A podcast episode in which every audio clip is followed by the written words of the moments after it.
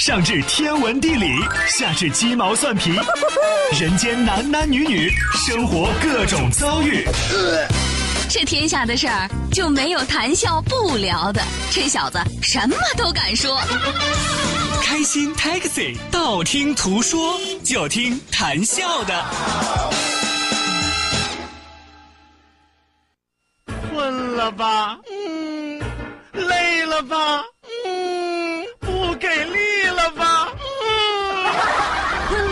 不给力了，就听谈笑呀，听开心 Taxi，道听途说。生活难免苦辣咸，谈笑陪你说甘甜。开心 Taxi，道听途说。FM 九十二点六，谈笑为你而说。You know the bed feels warmer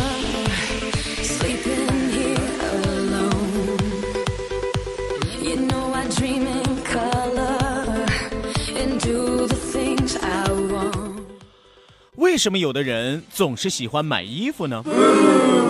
原因有如下几条：当他面对旧衣服的时候，会心生感慨，这是朕曾经血拼打下的江山。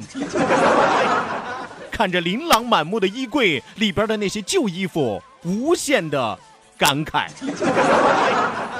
有朋友说，那这些旧衣服不能穿吗？问题来了，这些旧衣服扔之可惜，穿之傻气。因为我们知道，时装是容易过时的。如今嫌它穿着丑，可曾经买它穷成狗。衣服我有千千万，可只有新的最好看。总而言之，为什么有的人总爱买衣服呢？一句话概括，那就是旧衣服配不上他现在的气质。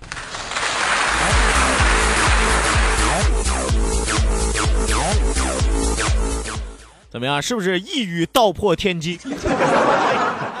一语帮助很多愿意隔三差五买新衣服的朋友找到了台阶下。哎，我说句实话啊，愿意买衣服的朋友，家里别的倒不敢说啊，有没有矿呀，有没有山呀，有没有更多的财产，咱不好说。官二代、富二代，咱不好说，但最起码家里有一堆的衣服，是吧？尤其那些爱买衣服的这个女士啊，包括爱买衣服的男士，你上他们家做客的时候，你会发现他们家什么多？不是衣服多，大衣柜多。啊，大衣柜里边装的全是衣服，你知道吗？啊，你赶上你单位呀、赶上你公司啊，是吧？捐款呀、捐物呀，他捐的衣服比谁都多。因为每一次捐衣服的时候，一能抒发他的爱心，二啊能够帮他淘汰换新啊，是吧？所以说，面对这些旧衣服的时候，真的有的时候爱买衣服的朋友啊，心生感慨啊，弃之可惜，穿之傻气。啊，扔了吧，自己觉得心疼。为什么呢？想当年啊，想当年为了买这些衣服啊，我是节衣缩食，是吧？恨不得把嘴缝起来啊啊，吃几个月的方便面，喝几个月的凉白开，啊？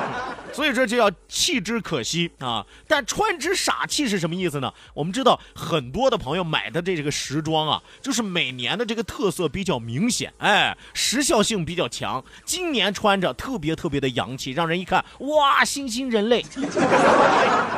可是转过年来之后，风潮一变啊，这衣服变成地摊货了。你再穿上大街走一圈，别人说哇，犀利哥。哇，真敢穿，不嫌丢人？啊，尤其是在那些爱买衣服的和另外一个爱买衣服的碰到一块儿的时候，你要是穿了一件过时的衣服，对方一眼就能看穿。哎，他居然穿的这件衣服是淘汰货呀！你说他心里能接受得了吗？是吧？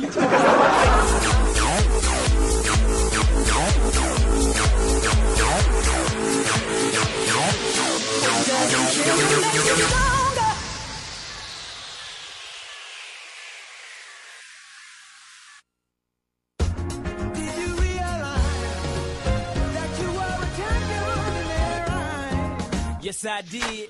是吧？所以说，对于很多愿意买衣服的朋友来说，是吧？他心里已经有足够的底气了，是吧？衣服虽然我有千千万，但是只有新的穿着那是最好看。所以不论怎么样啊，不论如何，不论别人说什么，不论我自己心里想什么，总而言之就是一句话：过去的衣服已经配不上我现在的气质，因为对我来说，买衣服就是我毕生的追求。收音机前的听众朋友啊，尤其是那些愿意买衣服的朋友啊，有衣服，尤其是家里衣服堆成山的朋友啊，尤其是又到了周末，马上要去购物买衣服的朋友啊，有没有觉得特别特别的扎心？有没有觉得一语道破天机？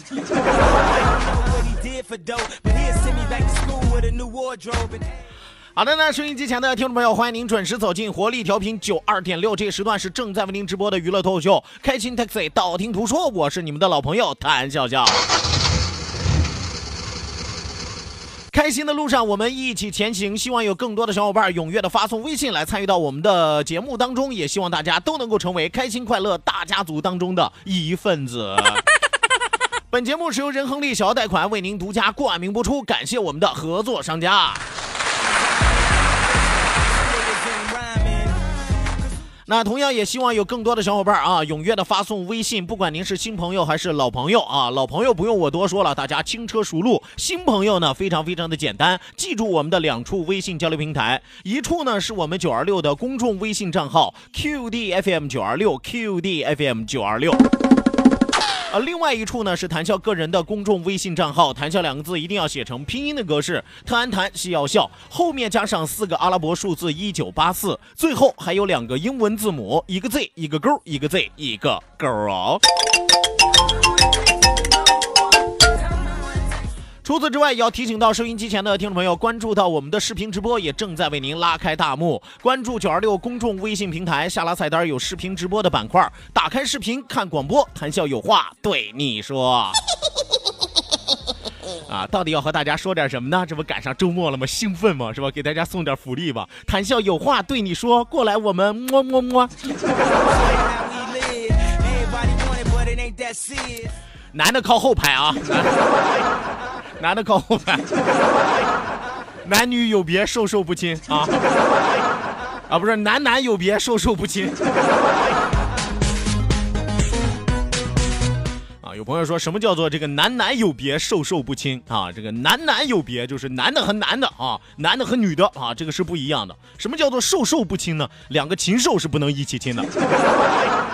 男男有别，授受不亲。啊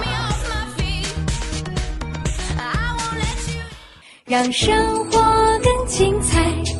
FM 九二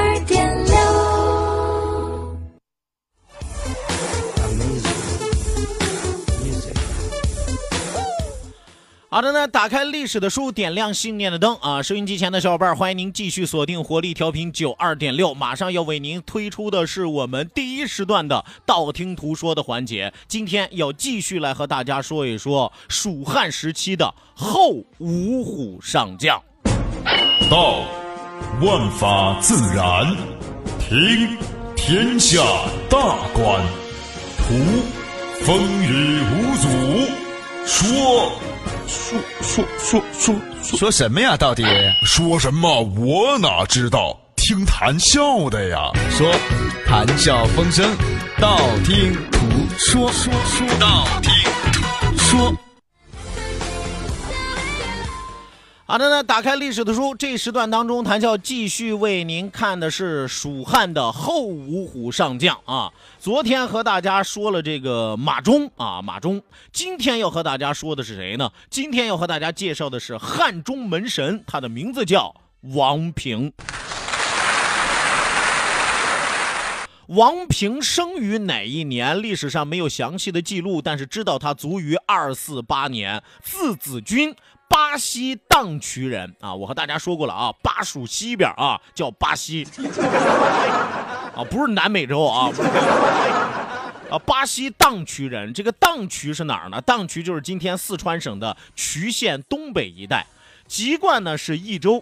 因为年少的时候被外祖父何氏修收养，所以说他最后随了母姓啊，就被他姥爷给收养了，是吧？他随了母姓。最开始他按理说他应该姓王，他叫王平，但是历史上一直记录他叫和平。哎，单人和啊，单人和一个可嘛，是吧？单人一个可，和平啊。《三国演义》第一百五十呃第一百五十回一百零五回当中写到，魏主差取程禄盘武侯御服锦囊计当中呵斥魏延，招降魏延士族的和平，就是咱们今天说的这个王平。王平是三国时期蜀汉后期的大将，原来呢他是属于曹操的啊。曹操与刘备争汉当中得以投降刘备。呃，当然了，这个有的朋友可能大体了解，有朋友说，哎呦，我知道这个王平啊，不就是说《三国演义》里写着他和徐晃两个人不和嘛，闹了好多的矛盾嘛，是吧？还出了好多的事故嘛。我告诉大家，在正史当中，《三国演义》因为它很多成分都是杜撰的啊，演绎嘛，是吧？历史上他并没有和徐晃有过任何不和的事情。啊，那只不过是为了增加戏剧性，是吧？跌宕起伏，是吧？让大家看起来有点意思啊。我们说王平虽然是降将，但是投蜀之后却颇受重用，一投降就被刘备封为了这个衙门将和痞将军啊。痞将军大家都知道，痞将军是副职的意思啊。这个衙门将是什么意思？我和大家来说一说。衙门将绝对是个技术活啊。为什么这么说呢？衙门将是中国古代官职当中的一种，起源于什么时候呢？中国古代一种防御工事叫做衙门。哎，它是一个防御的一个工事啊，一个建筑物，负责在衙门里边统领士兵、指挥作战的将领被称之为衙门将。担任衙门将的人通常都需要具备一定的勇武，呃，以上阵搏战为主。蜀汉除了这个王平之外，谁还担当过衙门将呢？都是厉害的角色，比如说张仪，还有性行书军小畅，呃，性行书军小畅军事的这个呃向宠，以及赵云的儿子赵广，都被封过衙门将啊。所以我和大家说，衙门将是个重要的差事，不是一般人都能干得了。王平也不负此名，非常非常善于打以寡敌众的防守战。啊，也就是说，衙门将一能上阵拼杀，二防御工事里边能发挥自己的特长，以寡敌众，这是自己的过人之处。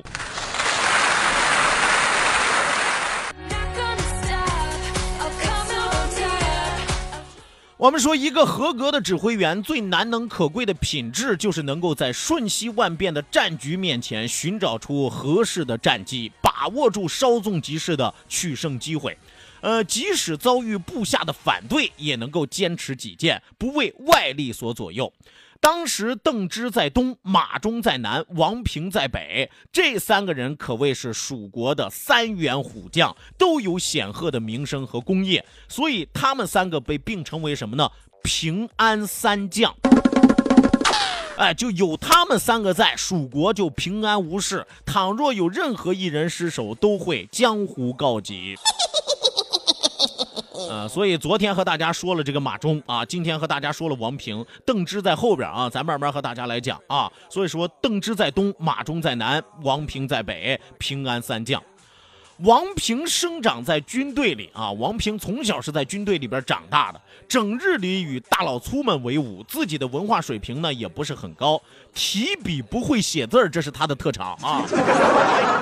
而且史书上记载说，王平这个人虽然会打仗，但是这一辈子认识的字儿不超过十个。啊，这确实是个大老粗啊。呃，然而口授书信却都很有条理，就是他来口述，让自己的这个文官帮着自己写信，这个口述的非常非常的有条理啊。呃，他让人给他读《史记》呀、《汉书》当中的纪传，听完了之后，完全能够听得懂其中的大意，并且常常谈论而不弄错其中的意思。虽然说自己识字不多，但是自己的听读能力还是比较强的。而且通过我刚才的介绍，大家会发现一个特点：王平这个人虽然是个大老粗，但是他不排斥学习，自己很爱学习。哎，可见王平是一名十分有上进心、懂得完善自己的不足、颇有儒将风度的将军啊。呃，中国历史上为数不多的儒将的文盲啊。文盲儒将大将军是吧？咱这没有嘲讽的意思，咱这是实事求是啊。呃，然而正所谓金无足赤，人无完人，就是如此看似完美的王平，却有着性格上的弱点。我们说，任何一个人，你看着他，哎呀，再怎么完美，再怎么完善啊，再挑不出毛病来，他肯定都是有毛病的。中国历史上，就但凡你能提出名的来，你都会发现身上有闪光点不假，但是身上也有致命的弱点。有的朋友说，那王平有什么弱点呢？是吧？再说了，中国历史上就没有完人吗？中国历史上有完人啊，完了的人都是完人。哎，你会发现啊，就是死了的人，那都是特别好的人，特别厉害的人，特别完美的人。你从来没有听说过在谁的悼词上，在谁的墓碑上啊，刻上我有缺点多少多少条，是吧？是吧？但凡是因公啊，或者说因什么这个去世的名人去世了之后，那都是丰功伟绩、树碑立传，是吧？所以你记住啊，中国历史上有完人啊，完了的人都是完人。呃，那么这个人王平他有什么样的一个缺点呢？这个缺点我告诉大家足以致命啊！为什么呢？因为他生性比较狭隘，而且有点多疑。哎，狭隘就说有点小心眼儿，多疑有点猜忌，是吧？中国历史上最有名的小心眼儿和爱猜忌的人是谁？曹操嘛，是吧？要不当时他跟着曹操，他后来为什么他投降蜀国了？发现两个同类型的人在一起混不好，是吧？他生性比较狭隘，比较多疑，为人呢又有点轻狂啊。因为这点，他受到了损害，于延熙十二年去世啊。所以说，你看《三国志》当中，呃，《蜀书王平传》里边有一句写怎么写的呢？说然性狭亲夷，为人自轻，以此为损焉。也就是说，这个人虽然优点有很多，但是这几样缺点加起来就能够损害他，无论是他的名声，无论是他的功绩，无论是他的人品。以上就是谈笑为您讲述的后蜀汉后五虎上将之汉中门神王平是也。稍事休息为您送出半点的天气和路况信息千万不要走开继续锁定活力调频九二点六。这时段是正在为您直播的娱乐脱口秀开心 taxi 道听途说我是谈笑。去去就回。Everybody!